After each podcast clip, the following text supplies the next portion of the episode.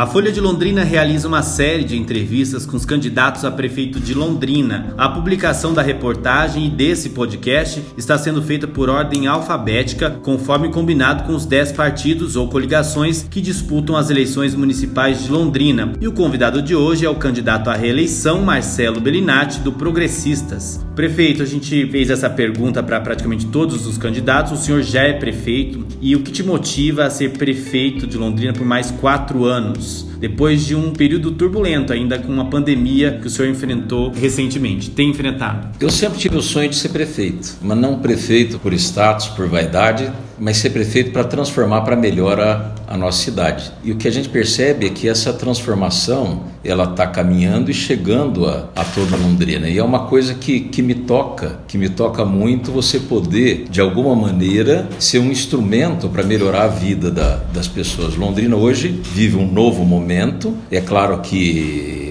que a cidade de, de Londrina ainda tem muita coisa por, por, se fazer, mas muita coisa foi feita. E o cidadão londrinense consegue enxergar isso. A minha maior missão, que eu encaro assim como missão que eu colocava para toda a nossa equipe, é que o maior desafio que nós teríamos era exatamente fazer um, um resgate, um resgate da, do orgulho de ser londrinense, um resgate da autoestima da, da, das pessoas quando eu assumi a prefeitura, uma das maiores características que eu observava é que as pessoas estavam tristes, estavam desacreditadas com o futuro de, de Londrina e essa perspectiva mudou. Então, eh, a minha vontade de continuar a ser prefeito é para, com, a mesmo, com o mesmo ânimo, com a mesma disposição, continuar fazendo esse trabalho que foi feito até agora. Como eu disse, muito foi feito, mas tem muito o que se fazer. Prefeito, a maioria dos candidatos que concorrem com o senhor criticam o aumento abrupto do IPTU e muitos dizem revogar. O senhor se arrepende de ter mexido na planta de valores? Eram várias âncoras que seguravam o desenvolvimento de Londrina.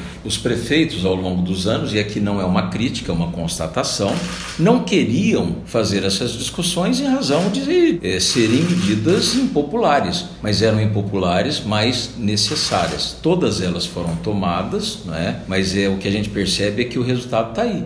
Londrina renasceu. Se comparar Londrina de hoje, Londrina de quatro anos atrás, nós estamos falando de uma outra cidade. Então, essas medidas todas foram necessárias para que a gente corrigisse os rumos da cidade de Londrina. Londrina reencontrou o seu caminho em razão de todo o ajuste e o choque de gestão em conjunto com a feitura de projetos e a captação de recursos em outras esferas governamentais. Prefeito, depois do aumento, teve o congelamento da alíquota do IPTU. O senhor acredita que seria importante liberar essa alíquota progressiva ou vai ficar congelado como Não, a, ficou, 0,6%? A planta de valores ela já foi reavaliada e corrigida, então não será mais necessário que seja feita alguma medida nesse sentido. Um dos principais desafios do próximo prefeito será criar um ambiente positivo para os negócios. A gente teve aí, no acumulado do ano, 4.100 vagas a menos em relação ao início do ano. Teve uma recuperação agora em agosto, em julho, um pouco, mas ainda o saldo é negativo de 2020. Como criar empregos a partir de 2021? Continuar com o trabalho que está sendo feito. Então, houve um grande trabalho de desburocratização da, da prefeitura, o que possibilitou um saldo positivo na abertura de empresas na, na cidade, a liberação de alvarás está muito ágil.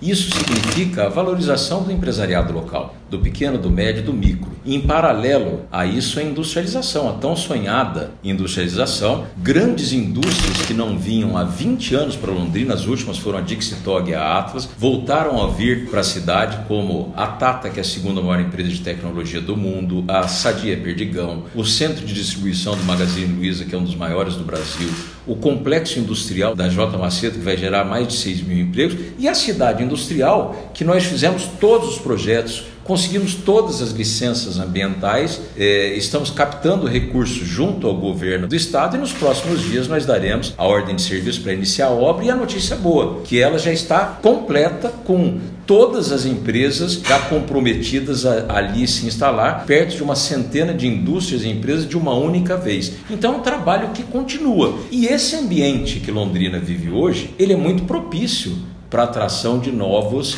investimentos. Ele gera segurança no, no, no, mundo empresarial, seja de Londrina e do, do Brasil. Ele dá continuidade a isso, fazendo esse resgate da cidade. Você acha que essas medidas são capazes de fazer o PIB de Londrina decolar? Porque a cidade é uma, se orgulha de ser forte no comércio e serviços, mas são segmentos que oferecem renda baixa aos trabalhadores, salários baixos. Enfim, a gente tem mão de obra especializada que acaba indo para outras cidades por, porque aqui paga pouco, tem poucas oportunidades. A senhora acredita que essas medidas é o caminho? Eu não, tenho, eu não tenho dúvida nenhuma. Vou dar um exemplo concreto para você. Londrina é um polo educacional, inclusive em tecnologia de informação. Recebemos aqui, por exemplo, o Hub de Inteligência Artificial, que é o único do Brasil, investimento de 10 milhões de reais na nossa administração. Mas quantos pais não tiveram que amargar os seus filhos saindo de Londrina e indo para outros estados porque não tinham aqui postos de trabalho nessa área. Com a vinda da Tata, com a expansão da Atos e de tantas outras empresas né, de Londrina, ou está havendo um movimento inverso. Essa mão de obra que foi especializada, que foi para fora, está voltando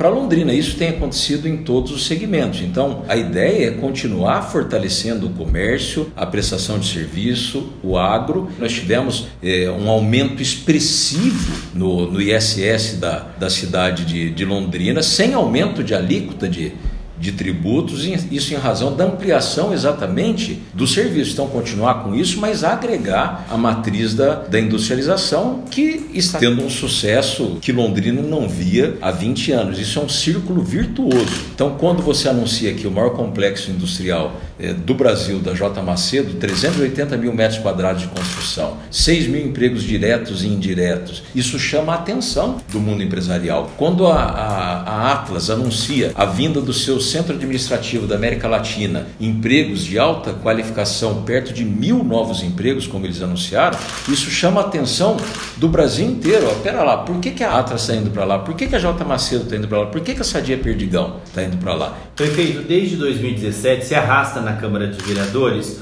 o debate sobre o plano diretor. Como o senhor tem acompanhado isso? Lembrando que o setor produtivo criticou um projeto enviado pelo IPU, o primeiro projeto, enfim, eles falam que tem, cria algumas amarras, tem a questão das macro-regiões que foram divididas. Como equilibrar essa balança? Atender o setor produtivo, mas também criar uma cidade planejada e evitar os lobbies? É exatamente esse essa receita. É o equilíbrio, é a ponderação e o bom senso. Nós temos que ter uma cidade cidade que valorize o setor produtivo da, da cidade, mas que a gente possa crescer e se desenvolver com o equilíbrio necessário, preservando a qualidade de vida da, das pessoas, preservando a questão ambiental. E como é que você constrói isso? É através do diálogo. O projeto foi protocolado na Câmara de Vereadores em 2018 e passou por centenas de reuniões. E eu creio que ele está no caminho agora do consenso da, da sociedade. Nós precisamos corrigir algumas coisas. Por exemplo, no plano diretor de 2015, especificamente na lei de, zoneamento urbano, houveram diversos equívocos. Quase 150 ruas que eram comerciais deixaram de ser comerciais. Em 2015, a Avenida Bandeirantes, o que, que tem na Avenida Bandeirantes? Tem clínica, tem hospital. 2015 eles proibiram clínica na Avenida Bandeirantes. Então não tem sentido nenhum. E, e, esse plano diretor ele vai exatamente valorizar a vocação daquela área.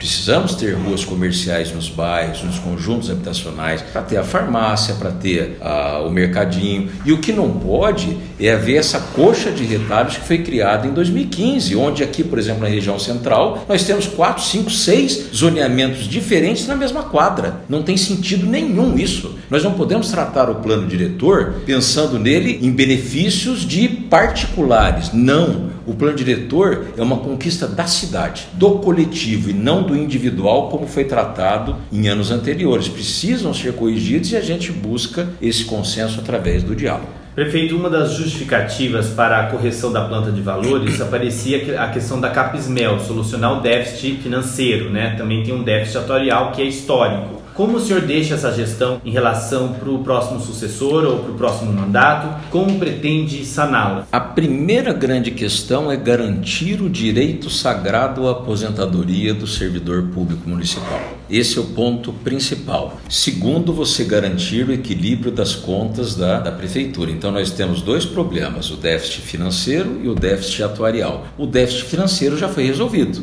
Nós fizemos uma reforma da Previdência que resolveu aquela questão do déficit financeiro. É claro que, à medida que os, as pessoas vão se aposentando, o déficit que deixou de existir, ele volta a existir. Quando eu assumi a prefeitura, existia uma dívida atuarial de 2,5 bilhões de reais e isso precisa ser resolvido. A nossa equipe técnica já resolveu a questão financeira, agora vamos resolver a questão atuarial ainda dentro do período desse, desse mandato. Está sendo construída uma solução para, para que os prefeitos dos próximos 30 anos não tenham que ficar esquentando a cabeça. A Capismel é mais um problema que os prefeitos ao longo de décadas foram empurrando com a barriga. O cara olhava e falava: não vou mexer com isso, deixa o próximo que se vire, e nós vamos resolver. Com a pandemia do coronavírus, prefeito, ficou mais evidente o reflexo dos serviços de saúde, sobretudo aos usuários do SUS. Esses investimentos que estão sendo feitos em relação à pandemia, é só para a pandemia ou vão ficar? Porque alguns candidatos dizem que o senhor, em vez de comprar respiradores, alugou leitos em hospitais filantrópicos, não tem investido em coisas que vão ficar para Londrina. Vai ficar um grande legado para a cidade de Londrina. A prefeitura investiu milhões de reais no HU, na compra de cama, de respirador, de equipamentos disso que o HU é um hospital do, do, governo, não é da prefeitura. A prefeitura investiu milhões, nós contratamos profissionais para o HU, hoje tem perto de 80 profissionais para poderem abrir os leitos de UTI. E Londrina deu um exemplo para todo o Brasil no, no, combate à pandemia. Cidades muito maiores de Londrina entravam em contato com a gente e seguiam as medidas aqui tomadas em razão da prefeitura ter criado essa estrutura. E a prefeitura criou uma estrutura, um aparato de, de atendimento à, à população que teve um custo muito menor, que deu a assistência necessária, garantindo a assistência necessária à, à, população, tanto na estruturação do HU, quanto na contratação de leitos do Hospital do Coração, na montagem da rede de assistência primária com seis UBSs, a, o centro de referência e triagem na UPA, né, que garantiu que, não tenho dúvida, que centenas de vidas fossem preservadas na cidade de Londrina. Só para você ter um exemplo, nós criamos aqui 116 novos leitos de UTI Londrina hoje, com esses 116, nós temos mais de 400 leitos de, de UTI. Estados inteiros, como Acre, Roraima e Amapá, não tem 50 leitos de UTI no estado inteiro. Só no aumento do número de leitos nós fizemos 116 novos leitos. Prefeito, o senhor imaginava que seria isso, esse abre e fecha, essa questão da, dos decretos, porque recentemente, agora se aproximando das eleições, o senhor tem liberado vários segmentos essas liberações têm sido feitas com base em, nos números ou por pressão de alguns setores que têm feito protestos, como foi recentemente o setor de eventos? Só com base em dados médicos, técnicos e científicos. Pressão, nós tivemos inúmeros protestos. O período eleitoral não tem influência nisso? Não tem, não vai ter em nenhum momento. Nós vamos sempre colocar em primeiro lugar a vida das pessoas. Nós temos um grupo de médicos especialistas na Secretaria de, de Saúde, também temos um grupo de médicos especialistas do, do COESP. Então, tudo que o COESP, por exemplo, discute e delibera, a gente discute também com os médicos especialistas da, da Secretaria e chega num consenso. O que nós procuramos buscar é um ponto de equilíbrio né? Nós precisamos ter o bom senso também que as pessoas, é, a gente precisa proteger a saúde e a vida da, das pessoas, mas as pessoas precisam trabalhar, precisam uhum. trabalhar para ganhar, levar o pão para para sua casa, mas sempre em primeiro lugar colocando os dados técnicos, médicos e, e científicos. E essa vai ser a minha, a minha postura. É, diversos políticos, eu costumo dizer e costumo até é, não aqui não é uma não é uma crítica, mas é, sumiram na pandemia, sumiram, desapareceram, estavam escondidos debaixo da cama. Nós estávamos aqui na linha de frente, de domingo a domingo, cuidando da, das pessoas. E eu não recrimino eles por terem, terem sumido e desaparecido. Então é muito fácil ser engenheiro de obra pronta. É muito fácil ser engenheiro de obra pronta. Depois de pronto, o cara vai lá e bota, bota defeito. Eu quero ver fazer estando no, no lugar. E nós sempre com o diálogo.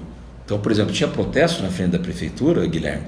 Eu recebia as pessoas, ainda que as pessoas estivessem muito bravas comigo pelas medidas que, que a gente tomava, mas eu explicava, ainda que às vezes a pessoa não entendesse, que era necessário naquele momento. E nós vamos continuar assim. A comunicação foi bem feita nesse período com a população londrinense. Olha, eu, eu atendo a todos que, que, que me procuram na, na, na na prefeitura. Claro que às vezes você não pode atender naquele momento, mas eu atendo a todos que, que me procuram na prefeitura. Agora o que eu posso dizer é que eu fiz o, o meu melhor. Eu me dediquei, fiz o meu melhor, me empenhei. Não é fácil não é fácil. Imagina você estar tá numa situação de prefeito nesse, nesse momento. Um quer que abre, outro quer que fecha, um quer que dê cloroquina, outro não quer que dê cloroquina, um quer que faça isso, outro quer que faça aquilo. E você tem que ser, você tem que ser o ponto de, de, de equilíbrio e bom senso. Mas eu coloquei uma coisa na minha cabeça lá atrás. Primeiro lugar vai ser a saúde e a vida das pessoas. Por mais dura que seja a medida necessária a ser tomada, nós vamos tomá-la. Prefeito, outras questões sociais graves se afloraram aí com a pandemia e a gente lembra a situação dos moradores de rua. Antes da pandemia já tinha sido feito um censo com mil moradores de rua.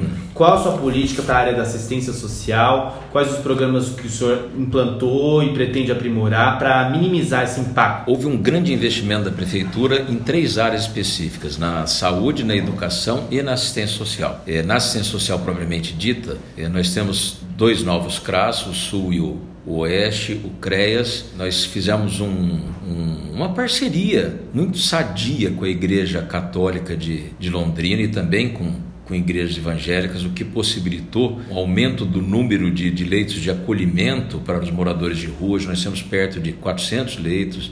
Leitos não, né? São, são casas, a pessoa tem ali a cama, tem a alimentação, tem o banho, tem o produto de, de higiene. O auxílio que a prefeitura dá às pessoas em situação de vulnerabilidade social, nós dobramos o valor dele, era 91 reais por mês, dobramos para 182.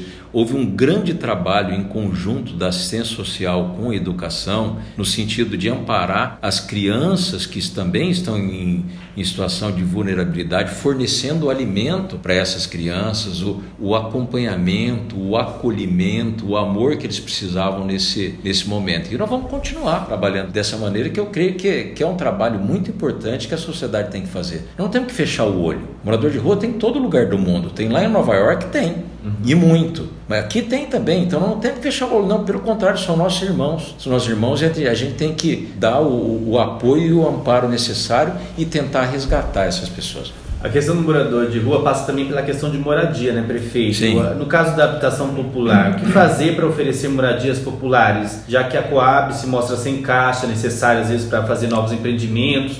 Como equacionar isso? Hoje, hoje, hoje tem um novo modelo. Hoje o modelo de construção, de construção de moradias populares ele é tripartite. É, tripartite em que sentido? Nós temos a companhia de habitação em Londrina que tem toda uma lista de, de pessoas que, que estão necessitando de, de casas e no, mais de 90% dessa, dessas pessoas, 92% para ser exato, são pessoas de baixa renda, faixa 1 da Caixa Econômica Federal, que tem um valor de aproximadamente 120 mil reais de imóvel. Então a primeira parte é a Coab, a segunda a Caixa Econômica Federal e terceiro o empreendedor, que faz um contato direto com com a Caixa Econômica e depois a Coab que faz todo o trâmite burocrático, inclusive fornecendo a fila de pessoas. Nesse sentido, milhares de moradias têm sido construídas em Londrina. Nós temos, por exemplo, ali na, no coração dos cinco conjuntos, acima do conjunto José Bellinati, entre os conjuntos Semíramis e, e João Paes, estão sendo edificadas perto de mil novas moradias. Só ali. Paralelo a isso, a Prefeitura tem dado, junto com a Coab, uma atenção especial na questão dos lotes urbanizados. Nós estamos agora para entregar o primeiro lote urbanizado que vai solucionar é, e dar o amparo àqueles moradores do Aparecidinha, né, que, que é ali logo ao lado do, do conjunto São Jorge. Então a gente tem trabalhado nesse sentido, prospectando. Tirar junto, as pessoas do assentamento. Junto, junto, sim, sim. A, a regularização fundiária que você colocou é um trabalho que está sendo feito desde o início do nosso mandato e é uma pena que que não tem sido feito. Eu vou dar exemplos concretos. Essas moradias têm sido acompanhadas de infraestrutura? Sim, porque tem que ser. a gente já viu lá no Vista Bela que no começo tem que deu ser, errado, tem porque que não ser. veio com pô, saúde, com escola. Tem que ser. Essa análise ela é criteriosa. Então, onde você vai construir, você analisa se já tem ou não a, a infraestrutura próxima e se ela dá conta de atender a, a, população que ali vai residir. Se não der conta, isso vai ser ampliado. Mas a regularização fundiária tem um, um aspecto importante que fica, é, é, acho que até para vocês da imprensa, é, é, é, é, muito importante. Se pergunta, por exemplo, por que, que União da Vitória 5, o 6, o San Rafael, o Chequiná nunca tiveram infraestrutura asfáltica? Porque a prefeitura nunca regularizou esses bairros. Então nós estamos fazendo um grande trabalho de regularização para depois, porque a lei só permite após a regularização, nós levarmos a infraestrutura. Nós estamos, nós, regularizamos, por exemplo, o Rosa Branca, o Chequiná, nós concluímos a regularização, estamos fazendo o asfalto. O São Rafael está em fase adiantada de regularização para que a gente possa levar a infraestrutura. O do União da Vitória 5 e 6 está caminhando, é um trabalho que demora às vezes anos, que você tem que fazer todo, todo o levantamento daquelas famílias, tem que fazer o plano plurialtimétrico, é, é um dado bem, bem técnico, e a gente está caminhando nesse sentido. Então, existe essa grande preocupação da, da prefeitura. Mas como resolver a fila? É isso. É Londrina num novo ambiente, se tornando um ambiente onde o empreendedor queira ali fazer a moradia popular. Esses imóveis ali na, na região norte, por exemplo, eles terão uma, uma prestação máxima perto de 400 reais. Uhum. A pessoa precisa ter uma renda familiar de 1.800 reais. Esses são critérios estabelecidos pela Caixa. Econômica Federal. O empreendedor faz, a Caixa Econômica financia, a Coab fornece a filha. Então, essa é uma grande preocupação. Nos últimos anos se esqueceram muito disso e os fundos de vale acabaram é, habitados por pessoas que não tinham essa condição e nós vamos continuar com esse trabalho. Vamos falar de cultura, prefeito. Por conta da queda na arrecadação, o orçamento de 2021 cai de 5 milhões e 300 mil para cerca de 2 milhões em relação ao PROMIC, que é o Programa de Incentivo à Cultura. A gente tem até uma pergunta que é da editora de, da Folha 2, aqui da Folha de Londrina, a Célia Musilli. Ela quer saber a importância do PROMIC para o candidato, já que, segundo ela, representa a força motriz da cultura na cidade. Ela quer saber se o senhor pretende dar continuidade, ampliar o programa. Como lidar com essa queda no orçamento? Então, vou dar uma notícia em primeira mão. Enviei à Câmara de, de Vereadores eh, recompondo em 100% o orçamento da Secretaria de Cultura para o ano que vem. Ocorre que, com o início da pandemia, eh, houve uma perda muito grande de receita no, no município. E, o, e, e a prefeitura ela tem obrigações por lei que ela não pode diminuir. Né? Então, o que aconteceu? Como havia uma previsão de perda muito grande de receita, teve que ser readequado o orçamento. A partir do momento que começou a ter uma reversão nesse quadro, que foi no mês de julho, tanto que até em dados de Caged, no mês de agosto, Londrina foi uma das cidades que mais gerou emprego no, no Paraná, mas começou essa retomada em julho. A receita também foi se recompondo e a previsão de receita para o ano que vem foi também se recompondo. Então nós estamos agora fazendo um trabalho minucioso e recompondo o orçamento para o ano que vem. E hoje enviei para a Câmara de Vereadores uma, uma emenda Alô. readequando o orçamento na sua integralidade para o ano que vem do, do setor cultural. Eu acho fundamental a cultura. Fundamental. Eu acho que existe até uma questão de, de um preconceito por falta de, de, do conhecimento adequado que, que a cultura tem na vida da, da, das pessoas.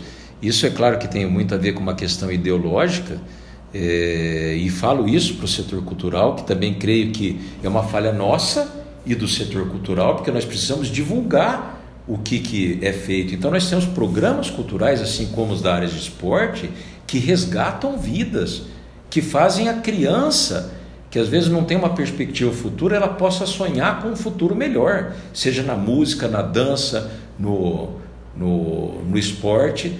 É, eu já vi criança do União da Vitória que ia a pé para a escola de dança, uhum. para a escola de, de, de, música. Isso estimula o sonho da, da, da criança em ter um, um futuro melhor. Então, é, eu tenho é, muita é, convicção que no pós-pandemia, as áreas de cultura e esporte serão fundamentais no sentido da gente dar um amparo a essas pessoas. O esporte, por exemplo, e a cultura também, quando a pessoa está praticando, ela não está no mundo da droga, uhum. ela não está num caminho errado na vida, ela está num caminho correto. E é aquilo que eu falei, você está estimulando ela a sonhar, você está dando uma perspectiva de futuro para ela.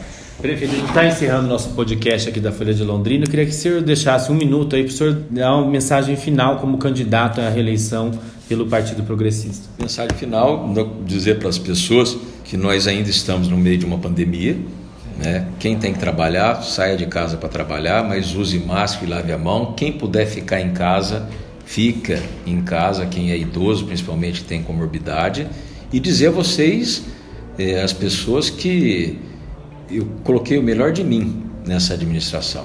Trabalhei muito E, e o que eu quero é exatamente continuar com, com esse trabalho para transformar para melhor a cidade que eu amo, que todos nós amamos. E o que eu fico feliz, fico feliz de coração, é que a percepção que eu tenho é que as pessoas sabem que nós reencontramos o, o nosso caminho, que Londrina se reencontrou, que Londrina reencontrou o caminho que a gente pode olhar para o futuro, como eu disse ali para você, e sonhar com muito mais. Tá certo. Muito obrigado.